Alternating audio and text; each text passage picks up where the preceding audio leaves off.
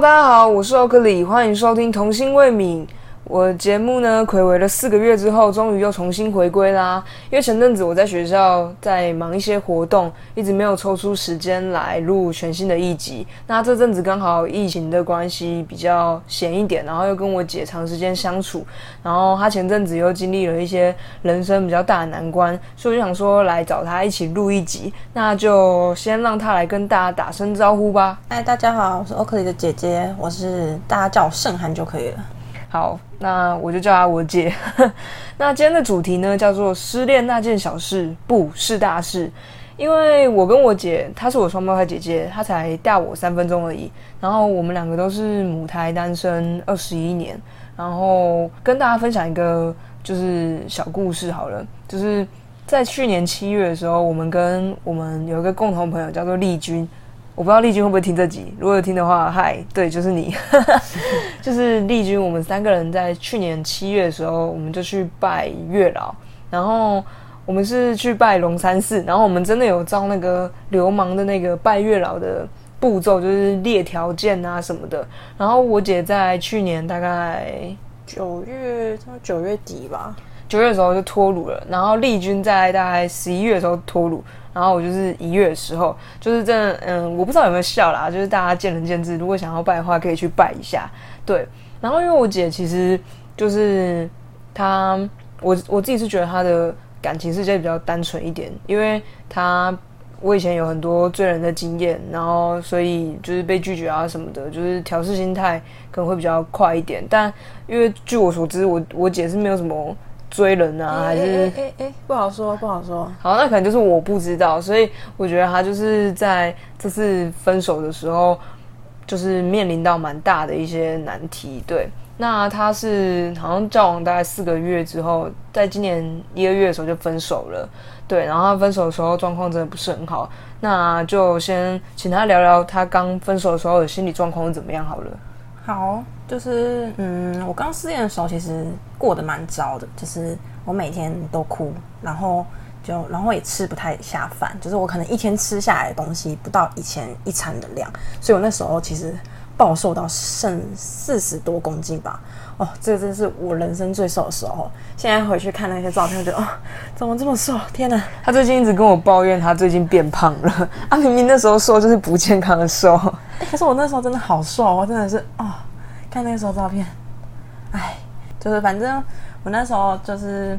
嗯，也睡不太着，然后我可能好不容易睡着了，也睡不安稳，会一直睡睡醒醒的。然后，嗯，我那一阵子其实还而且也蛮常晃神的，就是，嗯，可能心就是心不在焉，我可能就是一个剩一个躯壳在那边。对，然后像我同学他会说，就我同学就会说。我那一阵子很像行尸走肉般的在生活，然后，嗯，就是我像我讨论报告，我也没办法很专心，就是，所以我其实也蛮对不起我的同学的。然后，嗯，我觉得分手很也很容易，后分手刚分手人也很容易去钻牛角尖一些问题，对，比如说，哎，会不会我那时候做了什么，我们可能就不会分手了，什么什么的，对，嗯，就差不多是这样子啊，我那时候。好，就是身为一个妹妹呢，我真的是想要给大家一个建议，我不知道这建议好不好啦。就是，嗯，我会觉得哈，就是谈恋爱还是要 早一点谈，因为就是因为像我姐现在是初恋，然后她二十二十几岁这样子，我就觉得二十几岁再去经历一个我可能国中的时候经历过的事，我就觉得就是有一点太晚了。然后她自己也有说，就是幸好这就是这次失恋不是在可能，嗯，就是觉得还好不是在。呃，可能我这个就是可能像现在要毕业了，就是要面临很多更多事情，然后又突然如果在遭遇遭遇失恋的话，可能我可能会更承受不住。对对，就是我觉得，呃，早一点谈恋爱，然后你早一点去，就是知道失恋并不是一件可能让你人生变得很糟。嗯，不能这样讲，就是。他就是你，你要去懂得去调试你自己的心态啦。我觉得越早去学会这个能力是越好的。嗯，对。那就是我想问说，你当时有没有采取什么样的一个方法来去让自己好一点？这样？嗯，那时候我就其实我会一直去找朋友聊天，就可能，嗯，除了就是比较亲近的朋友之外，我可能会也会去找那些呃以前比较就现在比较少在联络的朋友，对，然后嗯我也会去看一些，就是那时候我要找我干妈，对我干妈去去喝咖啡，对，然后 然后我干妈就给我 我干妈就给我那个一本书，是做的是饺子，然后那本书好像叫做。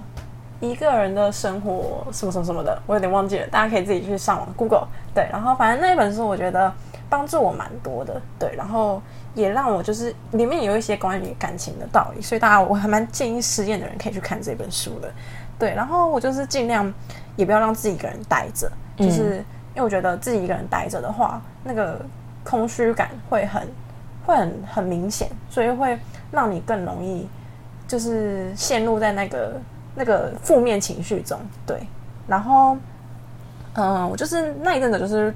会做一些让自己开心的事情，像我可能就会喝酒，对我就会跟朋友去喝酒。哦，那时候那是在酒吧，真的是喝到真的是榴莲酒吧。然后我同学还跟我说：“哎，还好台南没有夜店呢。”就是我我是在台南读大学，对，所以我同学就跟我说：“哎，还好台南没有夜店呢，不然我看你应该是在夜店榴莲了吧。”对，然后反正就是我那时候就会一直去喝酒啊，然后去夜唱，就是就是一个放飞自我。然后我就唯一的原则就是我不要做让自己后悔的事，可能就是什么，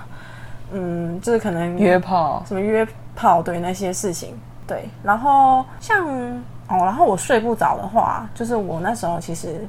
因为睡不太着，所以我有吃了一阵子的安眠药。不过因为我想吃，因为我是。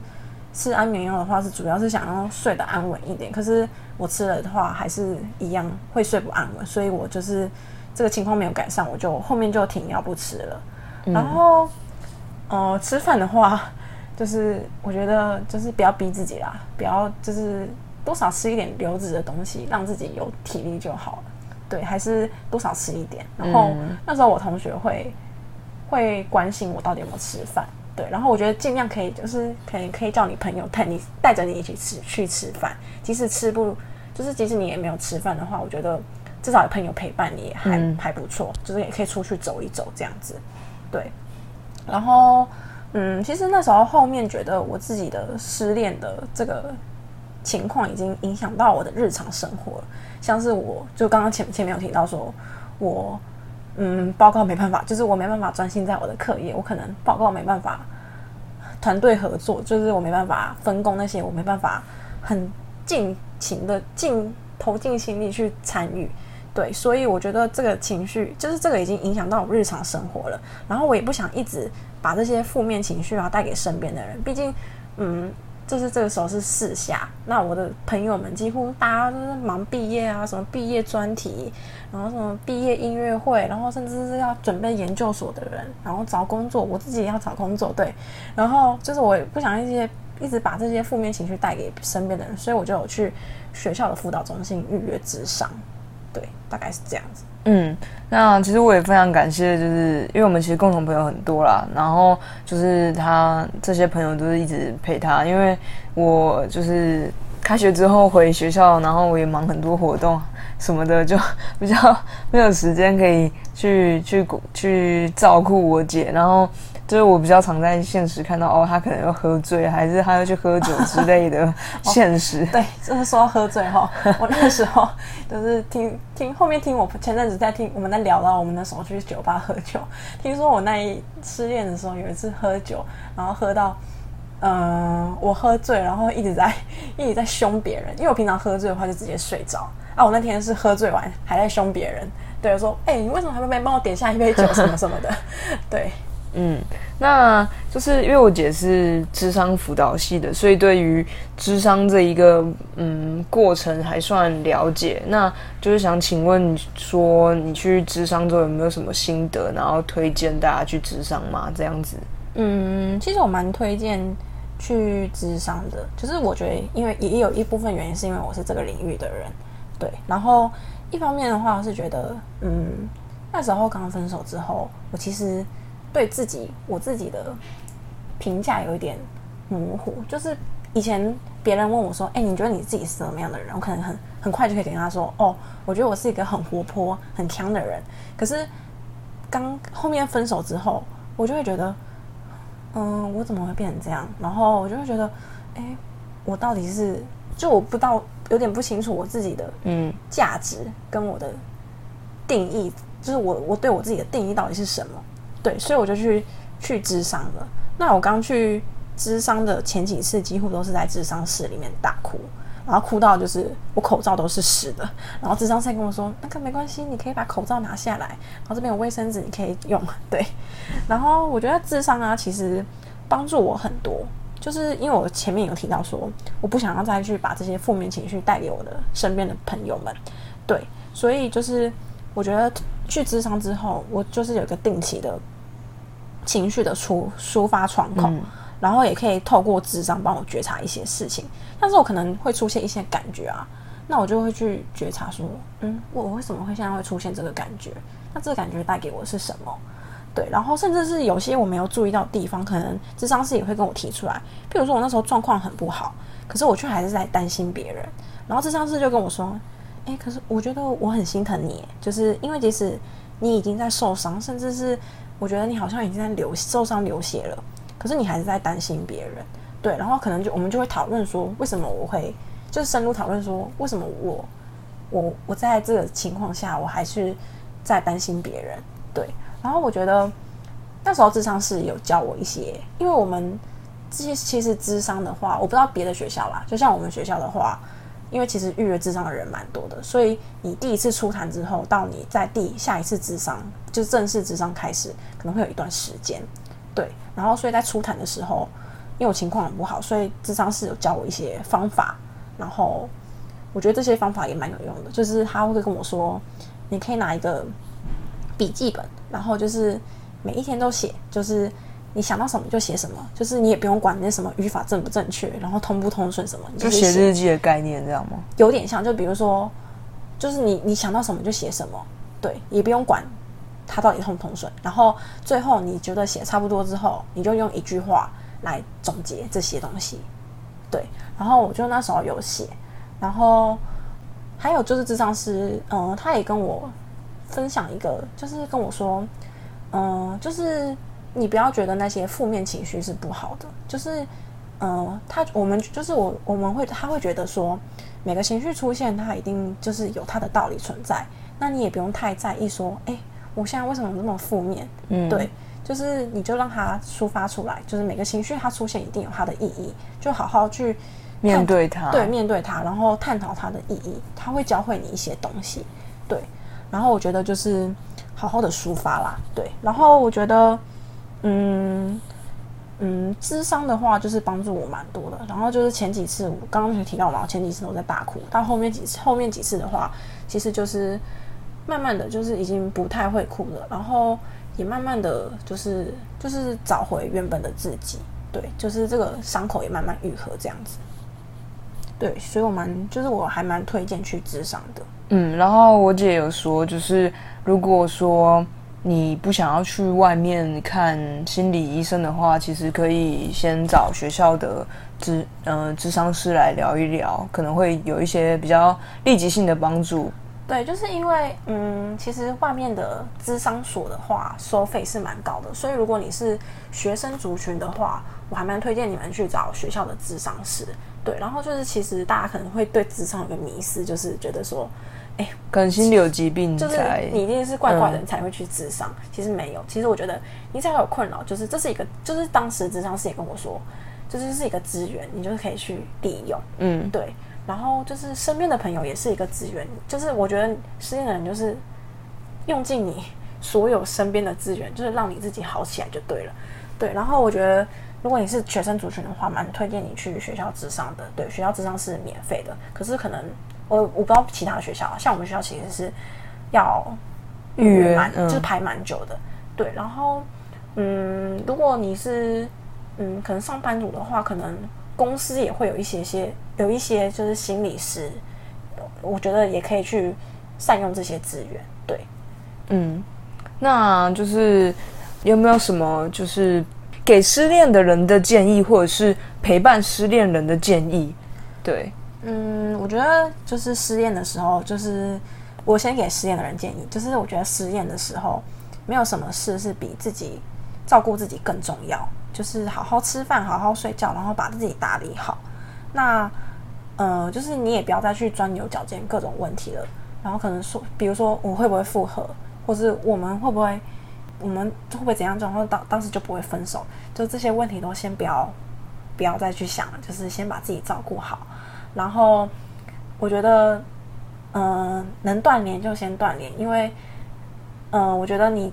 一直在跟对方联络的话，你可能会更走不出来这个失恋的。这个我真的是非常认同，因为我不知道从就是之前是从哪里看到说，就是如果分开两个人，就是还还是朋友的话，可能就是一方还没有还还在有感情的状况，才你们才能当朋友。那因为我其实跟就是任何我追过的女生都还是朋友，我觉得，但一定都会去经历一段就是先不联络的状况。我觉得不联络，你才能就是真的好好的去就是去走出来，不然你一直那个有联络，一直很亲密，就会还在停留在你还没办法从恋人这个身份转回朋友，但可能对方已经转变了，可是你还没，可是你就你就会一直在待在那个。情就是圈圈里，然后你又会更痛苦，因为他不会像之前对待情人那样子对待你。对，所以你会更走不出来。所以我觉得很推，就是希望就是失恋的人就是尽量能断联就断联啊，分手就分手。对我们想当朋友的话，过一阵子再说也也不迟。对，然后就是呃，我觉得每个人面对失恋啊，都会有不同的反应。那要花多久走出来，其实。也不一样，所以不要太急啊！我那时候就是会觉得很急，我为什么会这样？我想，我想要快点好，然后就是一直觉得我要快点好，我要快点好，然后反而其实让自己变得更糟。所以我觉得就是慢慢来，对。然后我觉得就是当时我同学有给我一句，就是传了一个一篇文给我，他就是说，失恋只是你暂时的状态，有一天你一定会好起来。对我觉得这句话那时候让我看到，其实蛮感动的。对，然后再来是。嗯，要陪伴失恋的人，我觉得就是你要做好，做好的就是好好陪伴，然后好好倾听对方就很够了。然后就是因为失恋的人，他其实什么建议都听不进去。对你只你只能就是你就听他就好了。就是失恋的人，只有自己走出来，他才是走出来。就是你也不要想说，哎，我一定要把他拉起来。就是拉拉起来，其实不是你的责任，那是他自己要走出来的。对，所以如果你拉不起来他，你也不要太灰心。就是我们也不是圣人什么的，对，所以我们只要做好，就是好好陪伴对方就好了。嗯，那就是其实失恋都是每个人会去经历的过程啦。那就是好好的去从这段感情当中去学一些。经验就是哪里不好，哪里可以去调整，这样子就好了。然后你也不要想说，如果我没有谈这段感情，或者是没有跟他在一起就好了。因为其实每个人的出现都是为了让你学会一些东西，然后也因为有这段感感情，你才会成为现在的你。所以就是不要去否定任何一段关系，是吧？嗯，我觉得就是这个我很有感触，就是我觉得，嗯，再怎么样，就是有些人他出现在你的人生里。他就只是不是最终的目的，不是带给你幸福，他只是教会你一些事。那他教会你一些事，时间到了，那他就也就离开了。对，那你可能就会继续遇到更好的人。所以我觉得，就是失恋并不是什么可耻的事，对他一定会让你学到一些东西。然后我想再跟大家分享一个，就是我之前都会拿这段话来告诉我自己，然后也会拿来跟失恋的人讲，然后。我我自己是觉得蛮有用的，然后我跟我分享的那些人，他们也觉得蛮有用的。就是我我觉得可能有些人会听过，就是我们人好像一生当中会遇到大概两千万人吧，那他们在一起的几率好像是零点不知道不知道多少个零，大概二十几个零的对那种几率。那你你跟一个人相遇都的几率都那么那么小了，更何况是。就是你跟他在一起，然后甚至是走到最后，因为你不可能只跟这个人在一起，那你走到最后的一定是最就是几率更低。那所以这样的话，你跟他没有走到最后是非常正常的。你何必拿这个来去折磨你自己，或者是去钻牛角尖让自己难受？就是就看开一点，就是反正就是下一个人会更好，就是大家都会讲嘛，对不对？哦，对。然后就是我也觉得还有一件事情非常重要的是要告诉大家，就是失恋的人不要太快。